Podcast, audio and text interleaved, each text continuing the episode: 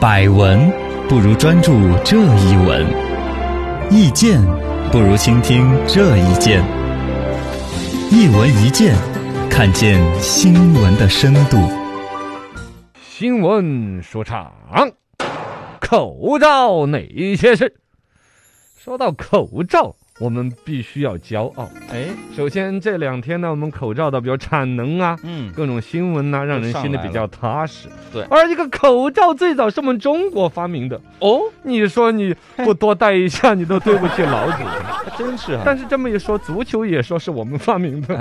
就暂时不提它了。不不一样，不嗯一有样。点儿了。口罩这个东西呀、实际上在马可·波罗写的游记当中有所记载，就有记载了，说他生活在中国的十七年时间当中，各种见闻，嗯，其中就见了一个神奇的玩意儿，什么？那就是口罩。 哦，烫伤的，啊、对了，其中那个马可·波罗老师就记录一条，嗯，说在元朝宫殿之中，现实之人皆用绢布蒙口鼻，蔽其气息，不触饮食之物。哦，就端盘子的人，哎，嗯对了，朝廷里边嘛比较讲究，是是是，现实嘛就是端东西上来，来圣上您的榴莲，嗯，哎呀 妈，哦他免得自己闻着，要戴个口罩，就免得就蒙着口鼻，嗯这样子呢免得自己气息啊、哈的气啊、啊，飞沫传染嘛，人的意识就那么哦高哦，，免得干扰食物了。嗯而且呢，它蒙的，你看就是用的绢布。用来蒙住口鼻，哎基本上就起到这种作用。你对可以说，可能在世界各国的文化当中都有类似的。嗯，你比如忍者脸上也蒙了张布啊，那是眼睛，对呀、那是见不得人是 吧？那个是蒙脸，那个还有佐罗，左啊，佐罗，佐罗也是只是眼睛啊对、，呀，哎，我都不知道那个外国人蒙脸为什么蒙眼睛啊，对 呀，谁谁都认识你你的眼睛，搞不懂。有这个有专门有人分析过的，嗯，就为什么佐罗啊，他们欧洲文化里边那种蒙面刺客是嗯眼睛上蒙个条儿，抠两个洞， 对呀，人实际上他就只遮住了鱼尾纹， 啊，对呀，其他什么面部特征都露出来了。对呀，你说都认识是法国人呐、欧洲人那种浪漫情怀，让他们把这个东西其实更多的是一种你啊，更帅气嘛，哦，形有象有，更好对看对，它其实它是种装啊饰性就是的作戴用，口罩就不那么帅了，不是说你真的就不认识我。哦，呃，搞不当 懂，呃，日本忍者那个嘛也是一样的嘛，它跟卫生啊、啊什真么假飞沫传染它没有关系，没有关系，它纯粹就是一就是种为了不认出来，哦，跟明星戴口罩一样的。嗯，隐私嘛，你，哦，对对对，实际上呢，这就是口罩在世界各国人民都有过类似的遐想，嗯但中国人最早把它跟卫生哎，扯上的关有系，关系，而且是以绢布遮口鼻，嗯，这是一个骄傲的。很厉害，很厉害，当然，从现代的这个口罩来讲呢，肯定还是欧洲是它比较早的现代医学上面嗯的，一种应用。更科学了，前两天不是那个口罩有点儿就是销的有点儿供不应求的时候呢，嗯，网上我都看到过一款鸟嘴口罩，你看到过没有那个鸟嘴口罩，啊？什么玩意真儿？皮的真皮的，就是一个鸟的形象嘛哦，，对，用皮革做的一个鸟儿的嘴巴的一个形状，然后戴在脑袋上，哎呀这样子走路的话，啊，你是 吧？你前边就也有避免距离了，是吧？对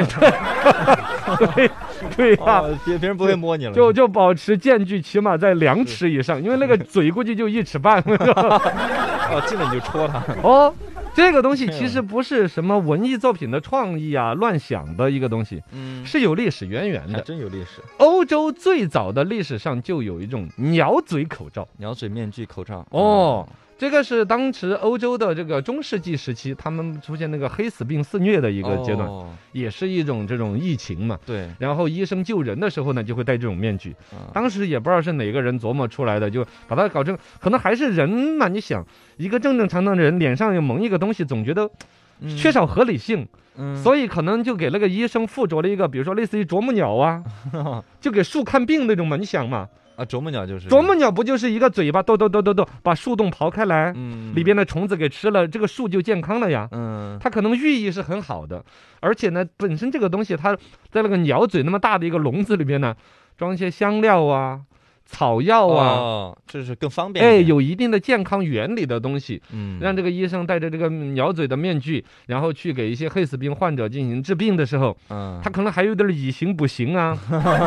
寓意好啊。当时想法挺好的哈，哦，他那个想法里边本身里边，人家实际有香料、有草药，嗯，它可能有一定的防疫的作用。是，二一个过滤的作用，毕竟不是直接接触了嘛，嗯对飞沫啊对那些。第三一个，你像一个病人生病了，嗯， 看到过来了个鸟人，懂这个鸟过来就啊，哇，这是快这是 神吗？天使是吗？不不是天，就是那个来啄啄我身上的病灶啊，哦，有这，是吧？是我吗挂着我有虱子，不是？哎 呀，这陈反，老师， 反正把把那个病的那种东西就给嗯啄死了呀。鸟嘛，有那那种痔治疮怎么办呢啊？有啊什么？哦 那我说那个没有没有什么没什么，嗯，我刚才听到一 种病哎，，好刚难什么什呃好么声？难治的病。没什么声音你啊？说的是痤疮。幻听的幻听的，哦，对对对对痤，疮啊， 痤疮的话，就让这个鸟嘴医生把那个鸟嘴啄你的脸呐、嗯，把青春痘给你啄破。哎呀， 当时这个想法挺好的。哦 嗯呃如果是其他地方的疮 就 那么，但可惜的是，嗯这样子的一个口罩的一种伟大的发明，限于那时候的医疗水平，你们啊放点什么草药啊那些也不老起作用。最关键，当时的黑死病整体研究就基础不好，嗯，最终这个疫情是没有得到有效的遏制的。最终，所谓的鸟嘴医生反而成为了死神的化身。哦，这因为反效果了还，哎，其实就跟有一些那种气氛搞得过于紧张，一个普通商场，大家都已经正常复工了，自己可以盖戴个口罩就逛的，嗯他要整一套防护服，整的跟《生化危机》的剧组来了一样的，逛商场那种，那不就是吗？ 嗯，看着很吓人。哦，就反而强化了一种恐惧的心理。嗯，当年呢，那个所谓欧洲的鸟嘴口罩就是这样的一个效果， 一看到医生顶着一个鸟嘴往哪儿走，就是完了，哦，完就了就完了，就这 这这个人就。啊他就直死神的直化接就身了就哦，对，成为就成了死神的化身，而不是救死扶伤的一个化身。啊，然后这被一些电影啊，一些用到这个桥段，对淘宝上面是买得到这一款的还真有，鸟嘴口罩，和黑色真皮的，我跟你好说，吓人啊，真 的。啊，是有点吓人吓人的。但这个倒还不是现代意义上的口罩，嗯，真正现代意义上的是到一八九七年，哦，那么德国人美得起，姐们的，哎嗯没得起，是美得起，这名字